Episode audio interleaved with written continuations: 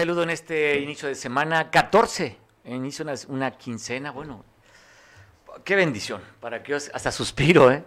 Aquí es que cobramos en quincena y el suspiro son por dos cosas. Una, porque alcancé a llegar a la quincena, bueno, tendré que pagar a la tendita de la esquina, que afortunadamente todavía hay esa confianza en lugares pequeños, que hay, nos conocemos, oye, aguanta pues la quincena, ¿no? Los cinco o seis huevos para el fin de semana, el, litro de aceite, aguántame, pues bueno, ya, a ratito cae, espero caiga esa quincena tan deseada. ¿Tú cómo estás?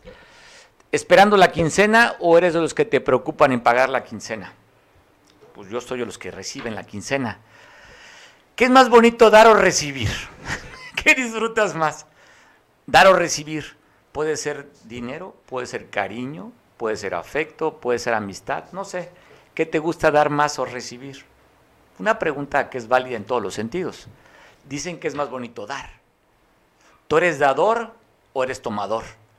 Pues bueno, no sé cuál sea tu respuesta, pero este fin de semana hablando de información, pero antes mando saludo a quienes ven a través de la televisión o a través de las redes sociales. Un fin de semana como muchos, ya no es novedad, no es noticia hablar de los índices de violencia y de criminalidad en el estado y en el municipio.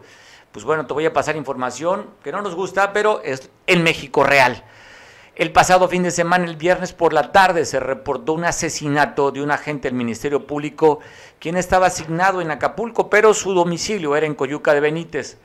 Empezaron a correr las primeras imágenes y el reporte de este asesinato, que en primera instancia se hablaba de dos fallecidos y una persona lesionada. Y bueno, buscamos la información y para que nos cuente qué fue lo que pasó, agradezco mucho que nuestro compañero Oscar allá en Coyuca de Benítez, donde se dio este asesinato o este doble asesinato, nos platicará. Oscar, ¿cómo estás? Te saludo en esta tarde de 14, inicio de semana, el lunes. Bueno, pues saludo a ti y a todo tu auditorio. Pues sí, lo que tú comentabas es triste, pues lo que está sucediendo Hoy lo que se llevó a cabo el fin de semana, pues un doble asesinato, una persona herida, y bueno, de ahí en lo que va de, pues este mes, pues ha habido el fin de semana hubo otro, y hoy que se acercan estas fiestas en los municipios, esperemos no, no tengamos pues el temor de salir a las calles. Oye, Oscar, ¿qué fue lo que sucedió? Hablan que poco después de las 6 de la tarde en esta le llaman la calle Nueva, en la colonia campesina del sur, aproximadamente hay reportes que 6, 6.45 de la tarde son los reportes, asesinarían a Sergio Vidal de 45 años, agente del Ministerio Público. ¿Qué sabes? ¿Qué se cuenta? ¿Qué información se tiene allá en Coyuca, Oscar? Pues hay varias, hay varias versiones de este, de este atentado que sucedió ahí en la calle México, aquí en la Campesina Sur, pues perdieron la vida lo que es el este personaje del Ministerio Público, un taxista y otro personaje que pues estaban conviviendo ahí en ese en lugar de un taller mecánico, pues también salió lesionado.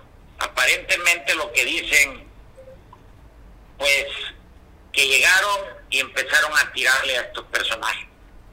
Oye, Oscar, hablan que inclusive uno de los agresores, uno de los agresores había muerto. ¿Está confirmado si era acompañante, si era de los atacantes, que falleció uno? Fíjate que ese personaje pues es un taxista de acá de, Coyuca de Benítez que se acercó a saludar a esta gente y ya cuando pues encontró que, estaba eh, esa, estas balas ahí que le alcanzaron también a él entonces no podemos confirmar entonces la si efectivamente eh, uno de los fallecidos sería parte de los agresores, como se ha manejado la nota periodística. Pues lo que lo que se está en la nota periodística, pues efectivamente que fueron dos asesinatos y un y un herido. Que creo que el herido se encuentra delicado, ¿verdad, Oscar? Sí, sí, exactamente. Un, un trabajador de ahí de Los Ángeles Verdes y que sí, efectivamente se, eran reuniones porque pues él tiene un taller mecánico, ahí llegaban, de repente te quedabas a convivir, echarte ahí una cerveza y ahí fue donde sucedió este percance. Oye, Oscar, no sé si tú tengas referencia, pero hasta lo que sabemos, Sergio Vidal era un hombre, de acuerdo al reporte, el comentario de sus compañeros, que era un hombre tranquilo, que era un hombre trabajador, que era un hombre responsable, que era un hombre dedicado. Es lo que se sabe, Oscar, es lo mismo que saben allá en Coyuca. efectivamente, es un hombre que se dedicaba a la chamba, su familia tranquilos, pero bueno, quién sabe qué pasó ahí y cuál fue el motivo de este de este percance que hubo el día viernes 6.40 de la tarde. Dos muertos, un lesionado grave y pues bueno, eso es lo que se sabe hasta el momento, Oscar. No hay ningún indicio, ningún comentario por parte de la autoridad hasta el momento, ¿verdad, en Coyuca? hasta este momento todavía no, no dan respuesta a las autoridades. Bueno, Oscar, te mando un saludo. Vamos a pasar imágenes del último adiós que le dieron en la, en la Fiscalía Regional a este ex agente del Ministerio Público o agente asesinado allá en Coyuca de Benítez. Te saludo, Oscar, gracias. Saludos, buen provecho. Buen provecho. Pues bueno, estamos viendo las imágenes del último adiós en el que fueron familiares y compañeros de la Agencia del Ministerio Público, así como elementos de la Fiscalía General del Estado, a la Fiscalía Regional que se encuentra aquí ubicada en la colonia Progreso. Hasta ahí fueron a despedir y el sentido de sus compañeros justamente era de la camaradería, de la buena actitud que tenía Sergio, que era un hombre responsable, igualmente sus familiares lo recuerdan como ese ser cariñoso, como ese ser entregado a su trabajo. Vamos a ver qué dicen las investigaciones, si logran dar un resultado y también si la propia fiscalía pueda comentar respecto más datos a lo sucedido. La versión es que se sabe que llegaron dos agresores allá a donde se encontraba en esta calle, en la Avenida México, en la Colonia Campesina del Sur, poco después de las seis de la tarde, allá en Coyuca de Benítez, donde tenía su domicilio Sergio Vidal, quien le decía se desempeñaba como agente del Ministerio Público aquí en Acapulco. Y hablando también de asesinatos, pues en la colonia Los Órganos, en la, en la zona rural de Acapulco, un asesinato más. Ahí, muy cerca de la fonda Miguelito, fue abandonado este cuerpo. Hoy lunes se habla que el reporte es a las 7 de la mañana. Llamaron al 911 para dar este hecho. No han dicho nada a la autoridad de quién se trate, pero un muerto más aquí en Acapulco. Para sumar a la lista de asesinatos también en Palmasola, en este lugar donde hay pues este este lugar hay unas ruinas, bueno, no ruinas, hay unas piedras y unos petroglifos en esta colonia Palmasola. Ahí fue asesinada también una persona. No se sabe más, simplemente se habla que el domingo por la noche en la calle 3 y la calle Amates, muy cerca de la escuela Niños Héroes, fue encontrada una persona sin vida que fue asesinada a balazos. Como también en La Mira, más de 15 impactos recibirá un taxista que conducía este automóvil con número económico 3461 del sitio Papagayo, muy cerca también de la escuela, eh, de una escuela primaria. Ahí recibió, hablan de 15 impactos de bala el día de ayer a las 8.15 aproximadamente, cerca de la escuela Niños Héroes. También fue este asesinato, otro asesinato más en el Cayaco, en el Boulevard Coyaco Puerto Marqués encontraron sin vida a una persona que fue ejecutada. Te tengo la imagen donde quedó en el pavimento este masculino. No dan más datos, simplemente hablan que fue a la altura del Hotel Shaddai, donde fue asesinado esta persona. Y de aquí a Acapulco nos transferimos hasta Chilpancingo, donde también se habla de una comida, asesinarían a un ingeniero topógrafo, él era vecino de Zumpango, otra persona lesionada. Estamos viendo la imagen de quien fuera esta persona que llevaría por nombre Martín y otro lesionado de nombre José de 23 años. Esto fue en Llanos de Tapostepec, allá en la capital del estado. Y hablo todavía de más ejecuciones y asesinatos y de estas hermanas que fueron atacadas en Iguala de la Independencia, llegaron a tirarle, a darle de tiros. Se habla que una de ellas fue privada de su libertad. La otra, Guadalupe, de, hablan de más de 20 años, resultó lesionada, fue llevada a un hospital para que la atendieran. Esto fue ayer a las 3.40 de la tarde en la calle Niños Héroes de la colonia Vicente Guerrero, en la que María del Sol, de 31 años de edad, de acuerdo a los reportes de los familiares, fue levantada de este sitio. Guadalupe, su hermana, como le comentaba, resultó lesionada. Así es que otro ataque, estamos viendo la imagen de María del Sol, donde ya la Comisión Estatal de Personas de Búsqueda están mandando esta ficha por si usted tiene alguna información que dé con el paradero de esta joven de 31 años de edad, de acuerdo al reporte, tez blanca, de complexión delgada, ojos grandes, café oscuro, largo y con mechas rubias y presenta un tatuaje en la mano izquierda. Está usted viendo la afiliación y la imagen también de esta joven, quien tiene un tatuaje, dice, de, corazón y con signos vitales y en medio una letra de color rojo J. Son parte de lo que están dando las autoridades. Y lo mismo que le cuento, que en la calle Niño Suárez esquina con la privada Melchoro Campo, en la colonia Vicente Guerrero, donde le comentaba de este ataque, donde fue levantada a las 15.40 del día domingo. Es el reporte que pasa la autoridad para tratar de localizar a esta joven de 31 años de edad quien se encuentra en calidad desaparecida o levantada o privada de su libertad. Esto fue allá en Iguala. Pero ve esta tragedia muy cerca de este lugar histórico, Soledad de Maciel o Chole, como le conocen en, eh, allá en la Costa Grande, en el municipio de Petatlán el reporte de tres jovencitos que habían sido desaparecidos, tres menores de edad. Te voy a contar esta historia porque sí está de tragedia.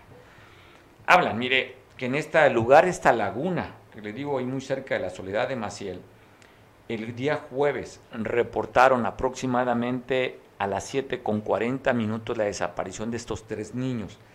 Empezó la investigación, la búsqueda. La tuvieron que suspender a casi a las 12 de la noche del mismo jueves.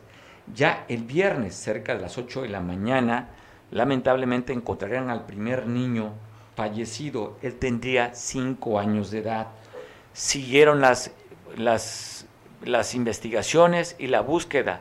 Cinco minutos más tarde encontraron a su hermanito flotando en esta laguna, en el, eh, un niño de 11 años de edad. Poco después, minutos más tarde, encontrarían a la tercera víctima, una niña de tan solo 10 años de edad en este lugar en Petatlán. Es decir, hubo tres niños muertos. De acuerdo a los primeros datos, fallecerían ahogados.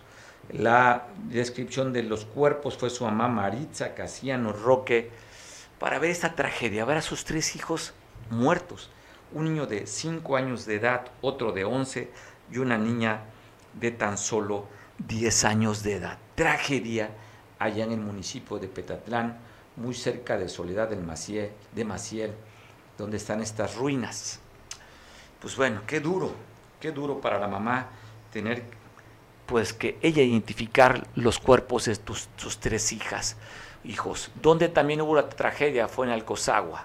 Ahí en un polvorín estaban haciendo estos cuetones para el festejo de, de una iglesia Ahí se prendió en un lado de, del polvorín, llegaron los, las llamas a donde tenían este depósito de pólvora y de acuerdo al reporte hay dos personas muertas allí en Alcozagua. Esto fue el día sábado, poco después de las 2 de la tarde, donde hay varios lesionados, aún sin precisar el número de lesionados, lo que sí están reportando dos fallecidos. Esto fue el sábado a los 2.15 de la tarde. Y donde están reportando de última hora, a ver si tenemos ya las imágenes, allá en el sureste mexicano, en, en, un lugar pues también muy concurrido, muy, muy visitado, eh, dos personas lesionadas, dos personas muertas y más de 18 lesionadas, en este lugar que está viendo ya en, en esta playa del Carmen, gracias, en Playa del Carmen, son imágenes de hace pocos minutos, ¿eh? se hablan que en este lugar de playa, en este beach club, cool se llama el beach club, había estallado el, gas en un tanque de gas estacionario. Sin precisar todavía, hablan de más de 18 lesionados y dos personas fallecidas. Híjole, pues duro esto que está sucediendo allá en Playa del Carmen. Esperemos a ver si en el transcurso de este mañana, esta tarde, podamos tener más información, pero así quedó el lugar. Dos muertos y más de 18 lesionados, lo que pasó allá en Playa del Carmen. Y en, aquí en Acapulco, un bloqueo No sé si ha levantado, todavía no tenemos el reporte, pero por la mañana habían convocados el día de ayer para que se juntaran a las 9 de la mañana en la glorieta de la Diana, donde le están pidiendo a la autoridad cuentas. ¿Qué están haciendo con estos recursos del CEFOMAT? Llegó al frente de la defensa de prestadores de servicios turísticos, marítimos y terrestres para exigir que les aclaren dónde va este dinero, donde el 80, dicen que más del 80% lo manejaría el gobierno municipal que gobierna Belina y que simplemente el dinero no ha sido claro ni transparente. Están hablando de corrupción y el asunto es que vuelve nuevamente a lastimar a los ciudadanos que tenemos que transitar por esta importante avenida, la más, la más emblemática, lo que sería para los guerrerenses un lugar emblemático donde confluyen la vía Farallón con la costera Miguel Alemán en este sitio donde se festejaban antes los partidos de fútbol y donde también ahora se hacen pues, unas marchas, bloqueos para manifestarse. Hablan que son de más de 200, ese es el dato que se tiene, para donde estarían manifestándose estas personas aquí en la costera Miguel Alemán. Así es que te reporto homicidios y te estoy reportando también bloqueos y manifestaciones como la que se está llevando a cabo en Chilpancingo. Allá fueron la CETEGA, había dicho, vamos a reventar la capital del estado. Los tres puntos de acceso a Chilpancingo, vamos a bloquearlos. Lo consiguieron a CETEC. Pero aquí el dato es que fueron en el Parador del Marqués, estuvieron varias horas, llegaron a un acuerdo con la Secretaría General de Gobierno y el Gobierno del Estado para llegar a mesas de negociaciones. Pero en cuanto se levantaron, llegaron otros para bloquear este Frente Popular. Así es que te tengo, tenemos ya el enlace con nuestro compañero Pablo Maldonado que buscaremos vía Zoom para platicar con él, nos dé una narrativa, la crónica de qué fue lo que está pasando ya en la capital del estado, en Chilpancingo. Pero te cuento que a dos tiempos, ¿eh? Primero la CETEC, luego este frente el Frente Popular, Frente Popular de la Montaña, donde están pidiendo que el colectivo Zapata Vive, donde está su compañera Kenia Inés, le están dando otra sentencia por 11 años. Lleva ya dos, dos años en prisión, una cárcel de máxima seguridad. Lleva dos sentencias que acumula 22 años de prisión. Este Frente Popular está diciendo que esta jovencita Kenia pues había ella tomado las casetas porque era una manera de buscar financiamiento para liberar a sus compañeros que estaban detenidos. Se fue al Estado de México a hacer esta práctica. Ella la detuvieron y ya le están acumulando 22 años de sentencia por estar tomando casetas. Así es que siguen bloqueando la capital del Estado y te dejo parte de las imágenes en lo que buscamos tener el Zoom con nuestro compañero Pablo Maldonado para que nos aclare. Esto es este Frente Popular y te dejo el audio original.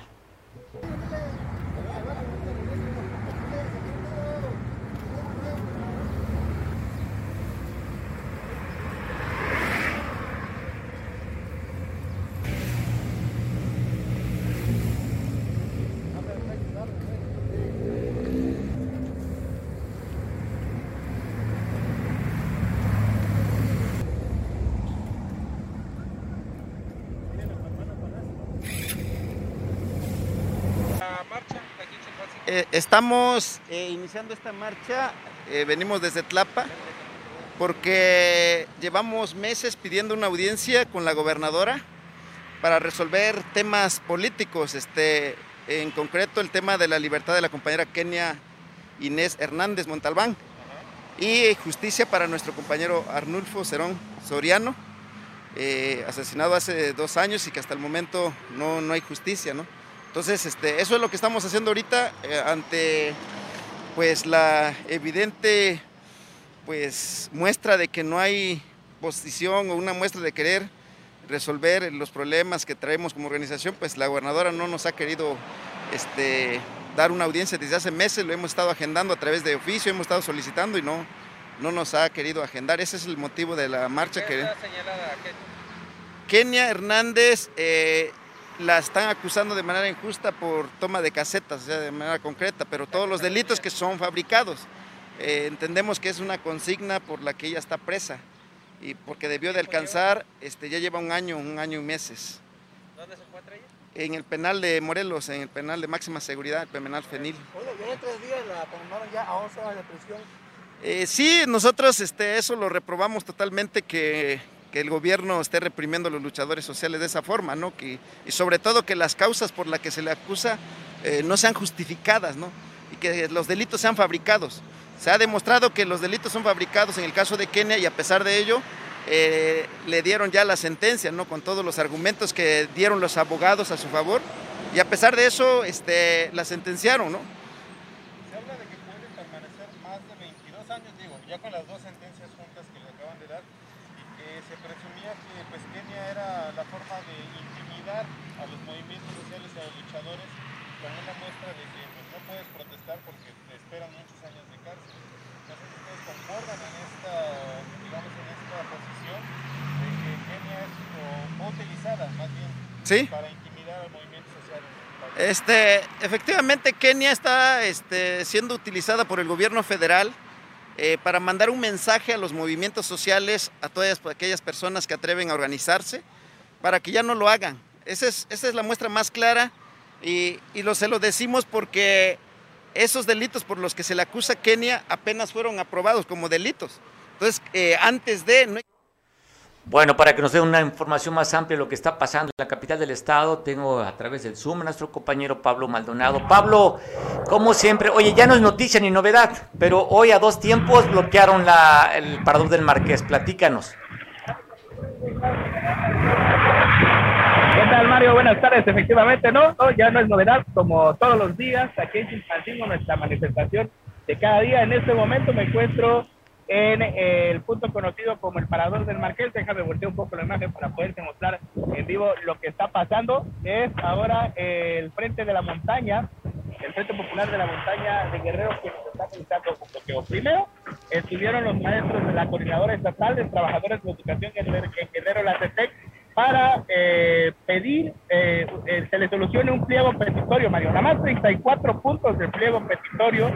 Entre los 34 puntos hay eh, solicitudes o peticiones de carácter social, económico, laboral. Y el primer punto, por supuesto, es eh, una audiencia, una reunión con la gobernadora del estado, Evelyn Salgado, y eh, pues no les da el secretario de Educación, Marcial Rodríguez Saldaña, no les ha resuelto y es por eso que anunciaron este bloqueo en tres puntos de la capital del estado. El primero que es en donde me encuentro en este momento, que ahorita es otra organización, que llegaré a este punto.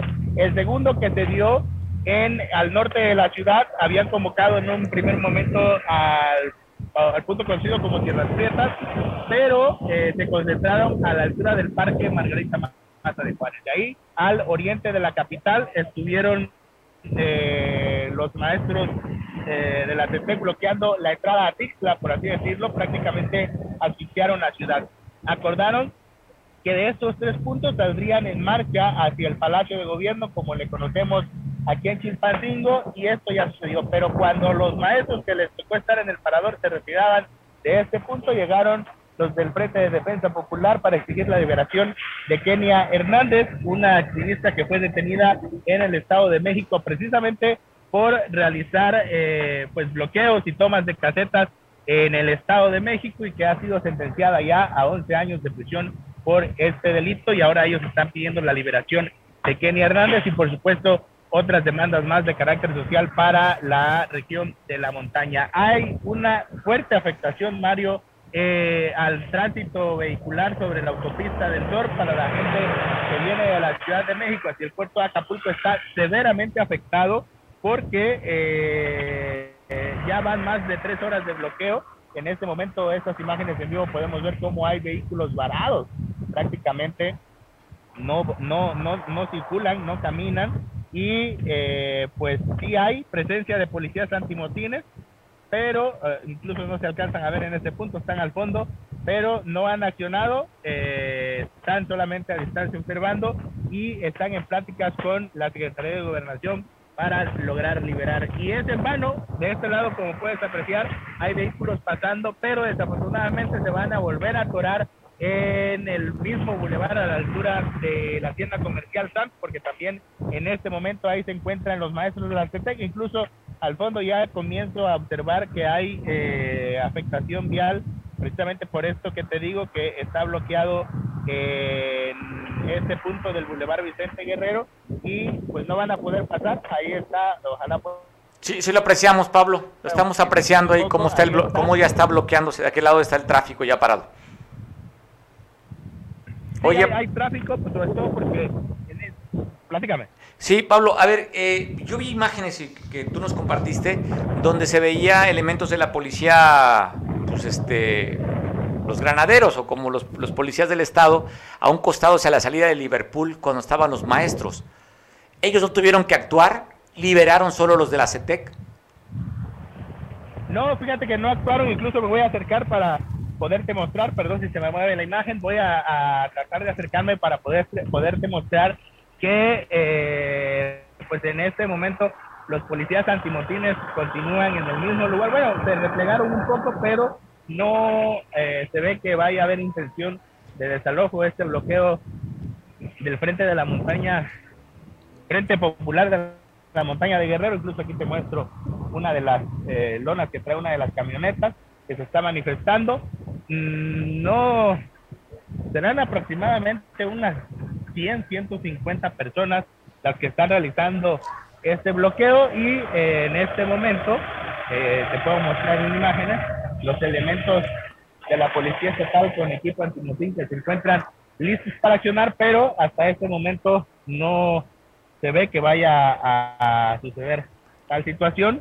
Y eh, la ciudadanía pues se encuentra desesperada porque pues ya lleva rato Mario, ya son tres horas de estar en este punto y desafortunadamente pues no hay eh, una solución a la petición y ni lo habrá Mario porque a Kenny Hernández ya se le dictó sentencia, ya le dieron 11 años de cárcel por este delito de eh, tomar carreteras y casetas, incluso como puedes observar en las imágenes en vivo que te estoy enviando, hay gente caminando, pues porque el transporte público también se está viendo severamente afectado, hay muchos vehículos varados en este lugar y desafortunadamente no se ve eh, que vaya a haber alguna solución a... Eh, todos piden, ¿no? Están los maestros de la CETEC, también están eh, ahora los del Frente Popular de la Montaña y pues motivo sobra para manifestarse en la capital guerrerense. Veo el de la Guardia Nacional ahí que está frente a la cámara, Pablo.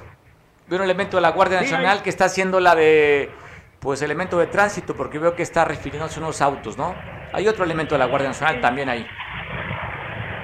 Sí, de hecho, eh, están en este lugar pues para auxiliar prácticamente a... Hay muchos turistas que obviamente es como cuando nosotros que por ejemplo estamos en Ciudad de México, que incluso el mismo Cuernavaca, ¿no? Que vas pasando y si te bloquean el paso express, pues como que sí te norteas un poquito porque no sabes por dónde darle para poder brincar el bloqueo y es lo que está sucediendo, pues hay mucha gente que viene de la Ciudad de México, del estado de Morelos y lo que están, lo que están haciendo los de la Guardia Nacional, pues es eh, darles información de cómo pueden hacerle para brincar el bloqueo, por lo menos para, yo creo que a muchos de ellos tocar y refugiarse en las instalaciones de Liverpool, ¿no? en el restaurante, para no estar en pleno rayo del sol, y es lo que están haciendo, pues dando información como guía turístico. ¿no? Oye, Pablo, poca gente de este frente, ¿no? Que será? No rebasan ni las 100 personas.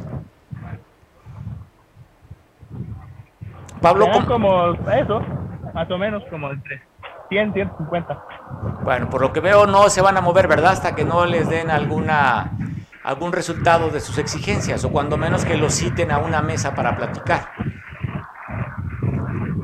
¿Identificas algún... oye, para, ¿para cuándo? ¿Identificas algún funcionario estatal que esté platicando con ellos, alguien en la Secretaría de Gobernación, algún enviado?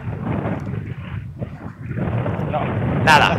No, no, te miento, la verdad es que no. Incluso ya no veo, los únicos que se les acercan son los de la Guardia Nacional, pues para preguntarle como para cuándo se retiran, los de la Policía Estatal, pues para preguntarles para cuándo se retiran. Incluso fíjate que hace un momento, eh, eh, al fondo, voy a intentar, perdón el, el dedazo, pero voy a intentar enfocarte, Mario. Al fondo se está registrando incluso un incendio a pastizales, a lo que es el nuevo, el nuevo mirador, mirador. el funcionamiento del nuevo mirador ya han pasado elementos de bomberos, pero pues para poder llegar a este punto por el tráfico que hay, pues sí es complicado poder eh, transitar al sur de la capital guerrera. Pablo, pues bueno, qué bueno que es lugar los hechos nos estás, nos estás tú narrando lo que está sucediendo y me gustaría que tú nos presentaras lo que dijo el obispo Salvador Rangel, que parece interesante con esta propuesta de ley para las policías comunitarias, Pablo.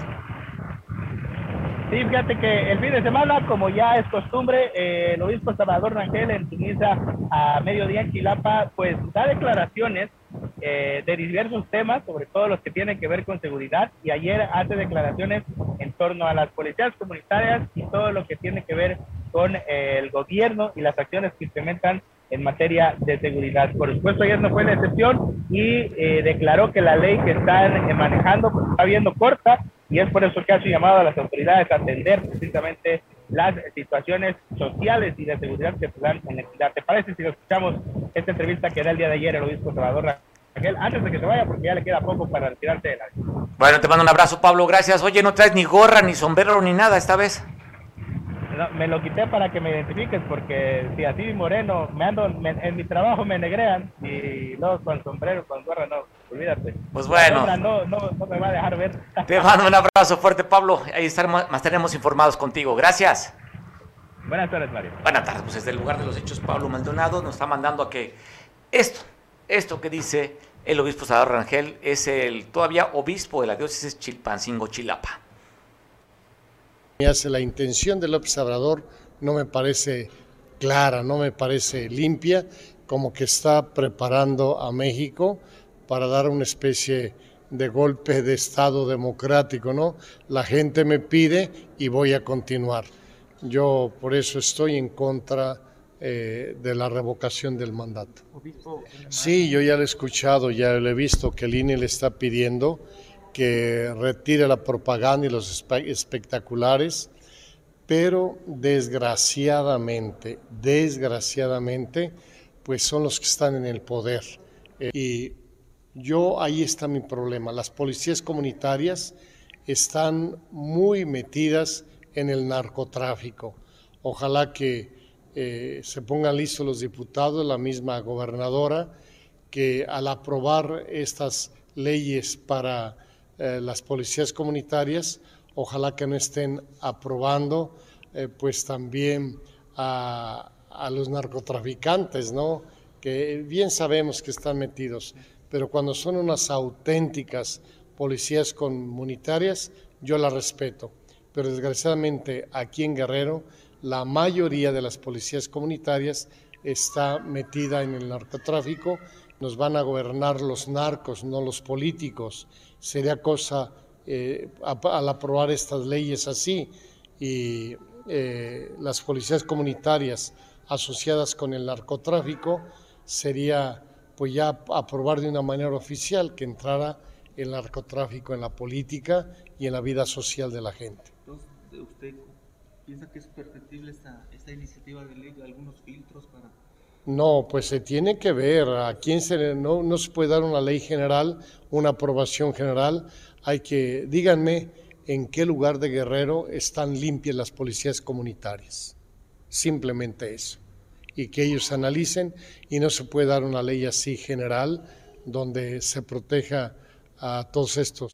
Bueno, están duras las declaraciones de Luis Posador Rangel, quien dice dos términos, dice, dice están muy metidas y la mayoría de las policías comunitarias en el narcotráfico. Agradezco mucho que me tome la llamada Bruno Plácido, quien es también una persona líder moral de la OPOE, que es una policía comunitaria, entre tantas actividades que tiene la OPOE, porque es una asociación de pueblos que tiene que ver con reclamos sociales, no nada más con las policías comunitarias, pero sí parte de su labor es la defensa para estos lugares. Bruno, ¿qué te dice a ti? ¿Qué respuesta le tienes tú a Salvador Rangel sobre lo que dice la mayoría y además están muy metidas con el narcotráfico las policías comunitarias? Eh, eh, la declaración del señor obispo tiene que él medirse lo que habla, porque él se ha querido meter en...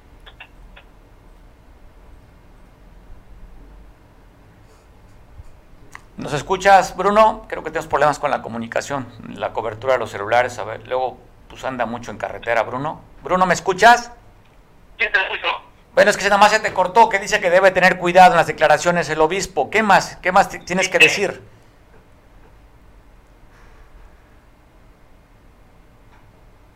Bueno, mismo. Ahora, dar una opinión de la infiltración de la policía comunitaria, la delincuencia. Yo creo que sí es cierto que existen grupos infiltrados, pero también las autoridades estatales y federales tienen tecnología para hacer llamadas de personas que estén infiltrados. Y no nomás el tema de la policía comunitaria. Debe haber un tema de debate y discusión sobre, los infiltrados institucionales que están a favor de la delincuencia también es otro tema que hay que revisar, porque no nomás el tema de policía comunitaria. El tema es la infiltración de algunas autoridades a favor de la delincuencia. Entonces, el tema no es la infiltración de la policía el problema es una infiltración institucional que existe a nivel nacional, a nivel estatal y municipal. Es un tema que hay que revisar entre ciudadanía y gobierno para resolver la infiltración. En el tema de los derechos colectivos de pueblos indígenas, ese es un derecho que se nos ha negado y lo tenemos que ejercer. Pero que no se confunda el señor obispo el ejercicio de nuestro derecho en el buen camino al, al- a, a que alguien se justifique con ese derecho para abusar o para justificarse en, en la delincuencia. Yo creo que cada quien tiene su candado para que de esa forma pueda ser regulado, ¿no? oye, entonces, para preguntarte, los dichos del obispo, ya ves que la frase de- se dice, ¿te queda el saco? O yo te tenía que preguntar, ¿te queda el uniforme de lo que dice el obispo? No, yo creo que no, no, no queda saco. Es una responsabilidad de todo de corregir lo que está mal. La infiltración es un tema institucional también que hay que revisar. No es un tema nomás de la infiltración de la del policía comunitaria. El gobierno tiene identificado qué zona que hay policía a nombre de la comunitaria que trabajan para la delincuencia. Es de actuar. Si no es de verbo, es de actuar, de investigar. ¿sí? Porque también hay policías comunitarios que hacen un bien el trabajo y se lo sigue justificando para, para que se justifique el término radical y tampoco es correcto. Oye, Y Bruno. aquí es el término del ejercicio de los derechos que tenemos como pueblos afros y indígenas.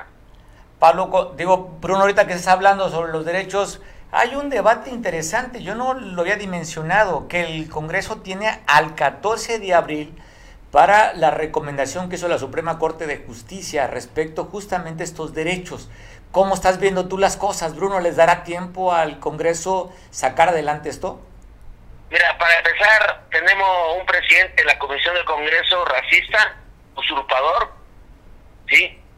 Y que dejó al final este, este, eh, esta consulta, porque eh, tiene 10 meses que la, la Suprema Corte emitió una, una opinión para la consulta de los pueblos y no lo hicieron.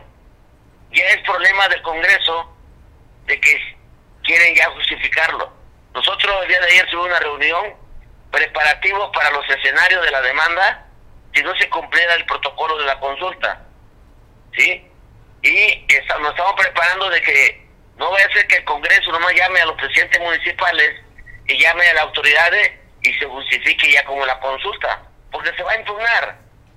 Se va a impugnar porque no vamos a permitir que se violen la forma de una consulta que trae estándares internacionales el mecanismo de la consulta. ¿Sí? Entonces, nos estamos preparando ante un escenario de sometimiento y de justificación para la consulta. Ya ayer una reunión y vamos, estamos teniendo reuniones toda la tarde en diferentes puntos para el tema de para el tema de la de la, de la consulta. ¿ah? Oye, Bruno, cuando tú, te hablas, nos estamos reuniendo, ¿con quién te estás reuniendo? ¿Con tus eh, representados ver, de los pueblos o con otros? de representantes promotores y se regresaron a hacer asamblea comunitaria para informar a la gente que la consulta va, pero bajo un principio de protocolo de, de- eh, a la información, ¿sí? Eh, pre- previo informado y de buena fe. O sea, que no nos quieran a, a- a convocar a que vamos a firmar por una obra y eso lo quieran justificar tramposamente como si fuera una consulta. Te ser- Oye, ¿también les serviría a ustedes para hacerles manita de puerco al Congreso y al propio gobierno de las demandas que no han cumplido? ¿Cómo, cómo? ¿Les serviría a ustedes con esta, con, esta fecha? Porque tienen un plazo para el 14 de abril que se haga adelante la consulta. Pero para ustedes también lo aprovecharía para hacerle manita de puerco al gobierno del Estado que no ha cumplido con demandas. No, no es manita de puerco. Nosotros siempre hemos estado exigiendo los derechos que nos pertenecen como pueblos afroamericanos y indígenas. Siempre se nos ha violentado. La misma ley 701 se ha estado violentando, aún ya está en la ley, en el Estado, y no nos han permitido ejercer un gobierno propio. ¿Sí? Eso es discriminación y racismo. El discurso político es bonito, pero la acción en concreto no lo permite. ¿Sí? Entonces, se tiene que revisar toda la iniciativa de la reforma para perfeccionar, porque también viene una reforma nacional sobre pueblos indígenas y afro, que hizo una consulta hace dos años. Y hay que esperar que esa iniciativa pase para que venga desde la federación al Estado. Pero aquí, ante la esperación de que están cumpliendo con la ley, con la consulta, ya mandar una iniciativa eh, a, a, las tres y ya quieren justificar la consulta, lo único que están haciendo es justificar su liberación para que no sean sancionados ante el tribunal. Pero ese es el problema de ellos, por incumplimiento, por omisión, por lo que tú quieras, y todo lo dejaron al final. Nosotros vamos a seguir exigiendo que las cosas se hagan bien, que nuestros derechos se ejerzan, porque tenemos un derecho internacional que seguimos defendiendo. ¿Te han convocado a ti esas reuniones? ¿Has platicado con ellos, Bruno, tú como un líder de estas asociaciones de No, mire, eh, ellos están sordos, solamente ellos son los intelectuales, deciden y que se van directo a la comunidad, adelante, es, es mejor porque el órgano de gobierno para el proyecto comunitario, el órgano de gobierno, la asamblea comunitaria son el gobierno, no el representante. Desconocen los protocolos y mecanismos comunitarios.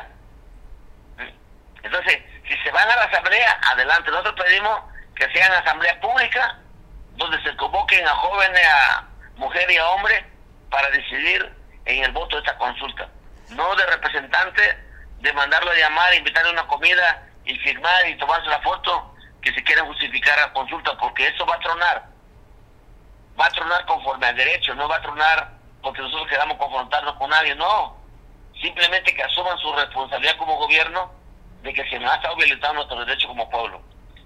Bruno, el miércoles pasado convocan a los alcaldes allá a la velaria, ahí en el Congreso del Estado, para saber de la consulta.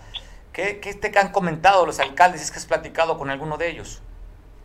Bueno, comentarios que el, los diputados le piden su colaboración para convocar a los representantes en ciertos lugares para informarles que la consulta, pero no va, no va a dar, o sea, no da no da la consulta. Pero nosotros no podemos ser obstáculo a que la consulta no sea. Yo creo que vamos a ayudar a que la consulta se dé. El único inconforme es que sea por vía asamblea comunitaria, no que nos controlen manipulándonos por una comida y, y, que firmemos que por una obra y que si no vamos a participar no nos dan obra, porque luego la, la, las trampas políticas así son. Aprovechan de la necesidad de la gente para justificar la consulta, porque la consulta tiene un término legal y un principio y eso es lo que vamos a decir que se cumpla. Bueno, vamos a estar al pendiente, Bruno. Seguiremos platicando contigo. Te mando un abrazo. Gracias por tomar la llamada, Bruno. Gracias, señor Rodríguez. Saludos. Pues bueno, vamos a comentar también qué hizo la gobernadora durante estos días. Te tengo un video de sus actividades. No se trata de una lucha de mujeres contra hombres. No se trata de exigir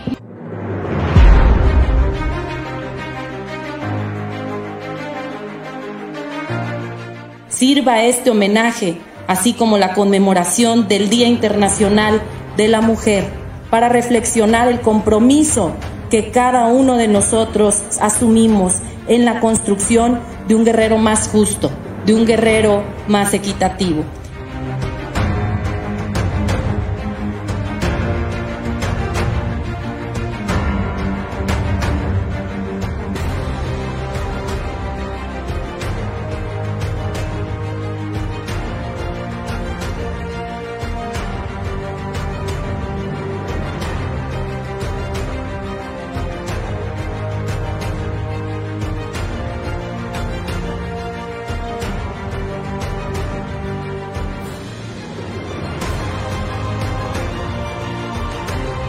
No se trata de una lucha de mujeres contra hombres.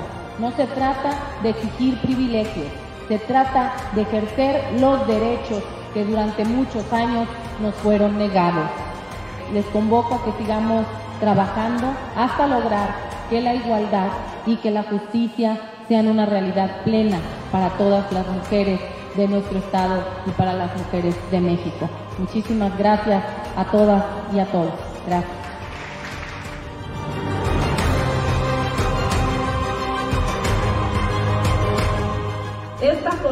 Es muy importante. Viene a fortalecer todo este proceso de vacunación que tenemos para las diferentes localidades. Hasta el último rincón del estado de Guerrero tienen que llegar todas las vacunas. Ahí están las vacunas listas para que ustedes nada más lleguen y se la pongan. No tengan miedo. Eso es protegerse a ustedes y también proteger a sus seres queridos, proteger a su familia.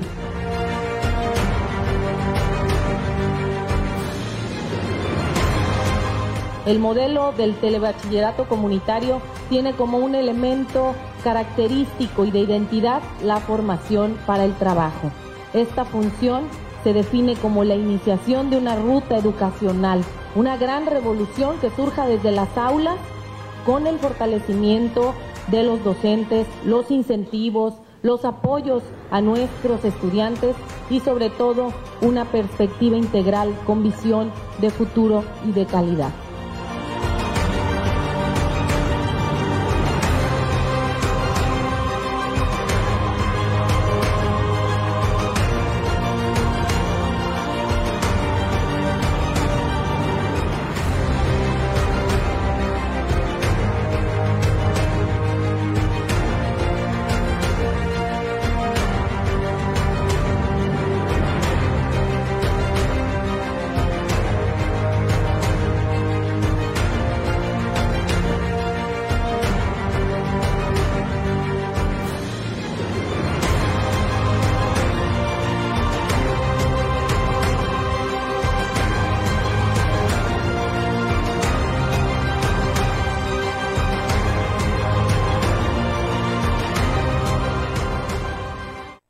Solidario de cariño a la familia de José Refugio Pérez Maciel, de allá en Atoyac de Álvarez, que falleciera.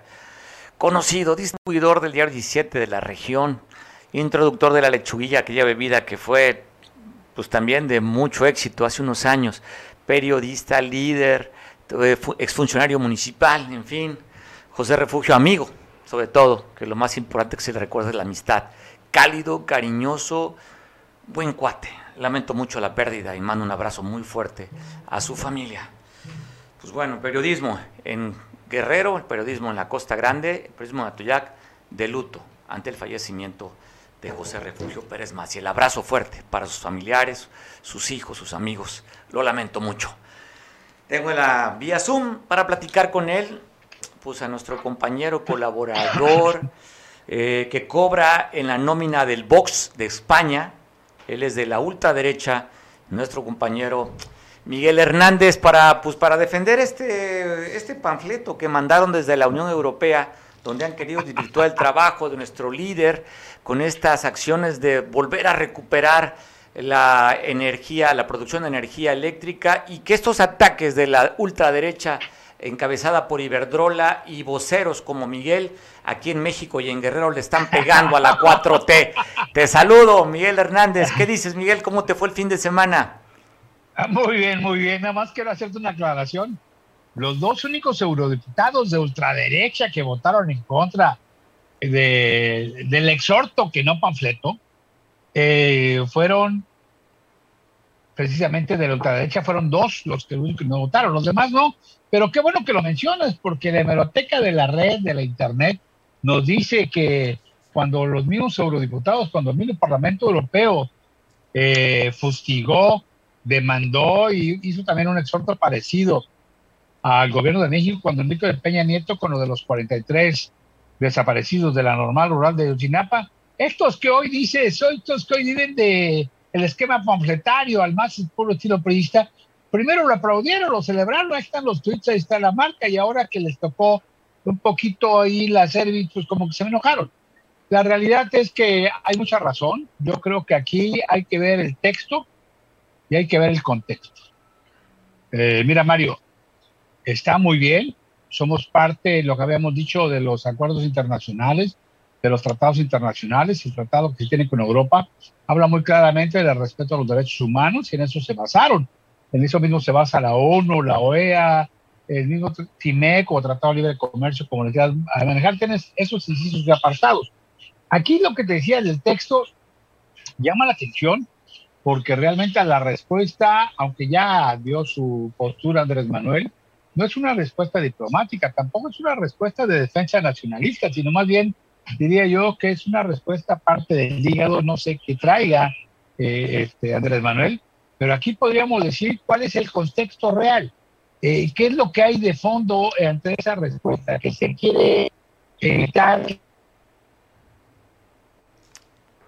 ¿Problemas con el Internet con Miguel? Espero que no sea censurado nada más, Miguel. Luego se queja que la censura, pero Miguel es un tema de tu Internet seguramente, si me escuches.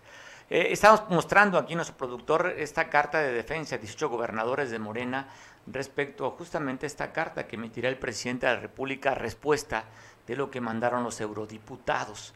Las gobernadoras y gobernadores de la Cuarta Transformación condenamos la resolución del Parlamento Europeo emitida el 10 de marzo sobre la situación de nuestro país por considerarla intervencionista y desinformada, que lesiona severamente nuestra dignidad nacional. Y ahí, en ese sentido, pues se van hablando sobre las inversiones extranjeras en el sector energético, entre aquellas empresas europeas, y ven, a, ven más allá lo que leen entre líneas los, los gobernadores de Morena, es una situación injerencista por el tema de las energías, no tanto por los derechos humanos.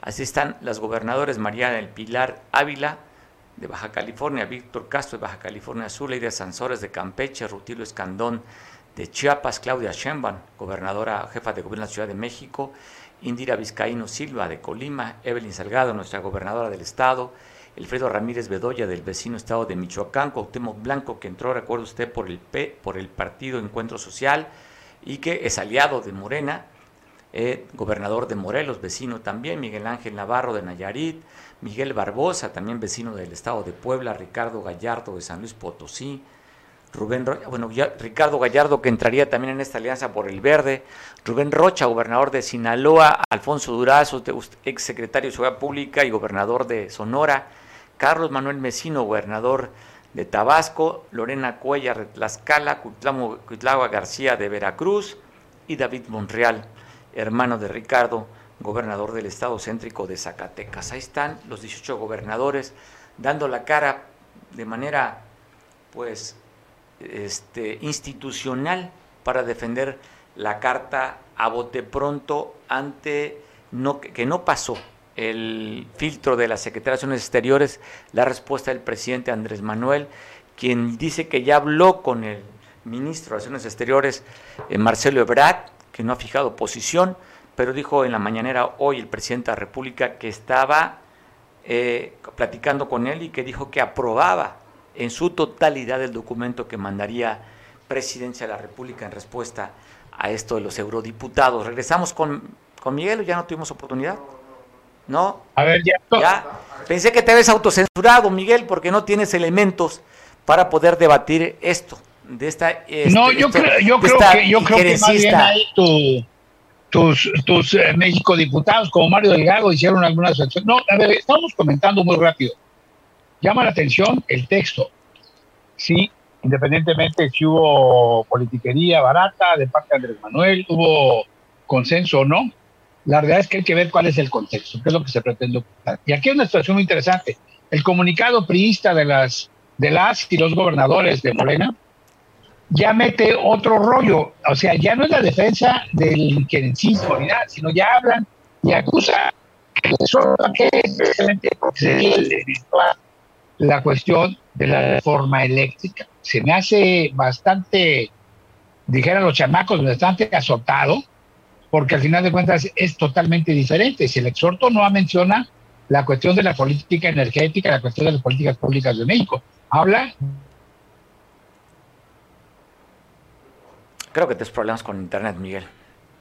Digo, espero, espero, vuelvo a repetirlo, que no sea una, autocensura de Miguel a no tener el debate para poder platicar sobre este apoyo que hacen los gobernadores. Pues ojalá podamos recuperarlo, pero en lo que lo recuperamos, pues voy a ponerte parte de un video que está circulando a través del Twitter de la cuenta oficial de Lorenzo Córdoba respecto a la revocación de mandato.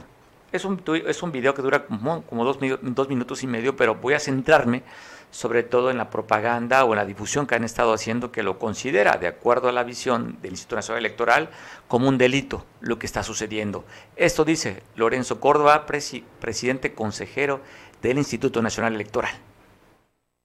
Papeletas que se utilizarán en la jornada de votación y está a punto de iniciar la distribución de todos los documentos y materiales electorales a lo largo y ancho del territorio nacional.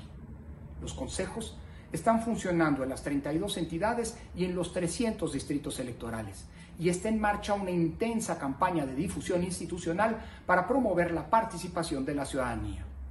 Se ha impactado a millones de personas a través de spots de radio y televisión, inserciones en medios impresos, publicidad exterior y redes sociales. Y se están realizando 275 foros de discusión sobre la pregunta de la revocación de mandato, tres a nivel nacional 34 estatales y 238 a nivel distrital. Insisto, como pueden ver, la revocación de mandato va y va muy bien.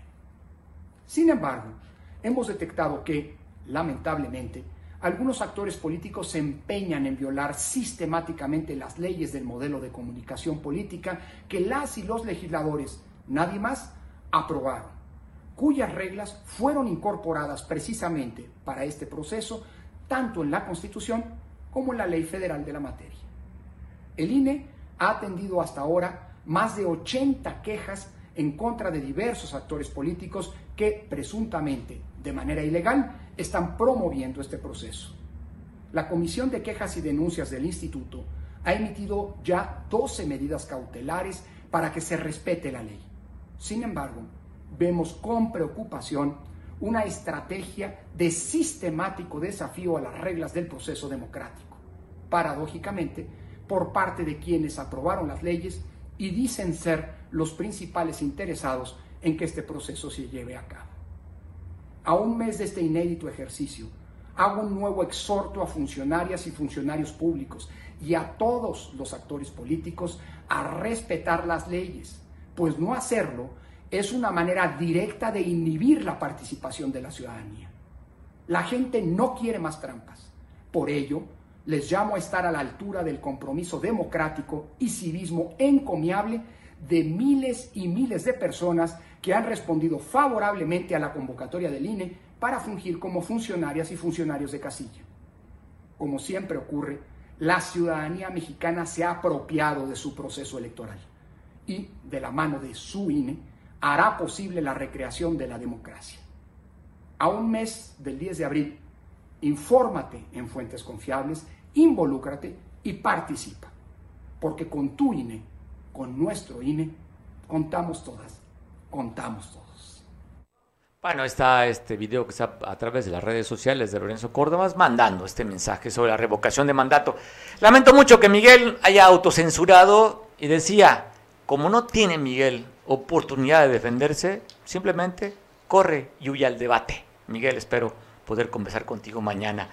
Pásenla rico, buen provecho. Nos vemos mañana en punto de las 2 de la tarde y te dejo en compañía de Julián para que nos vea a través de la televisión allá en San Marcos. Buen provecho, hasta mañana.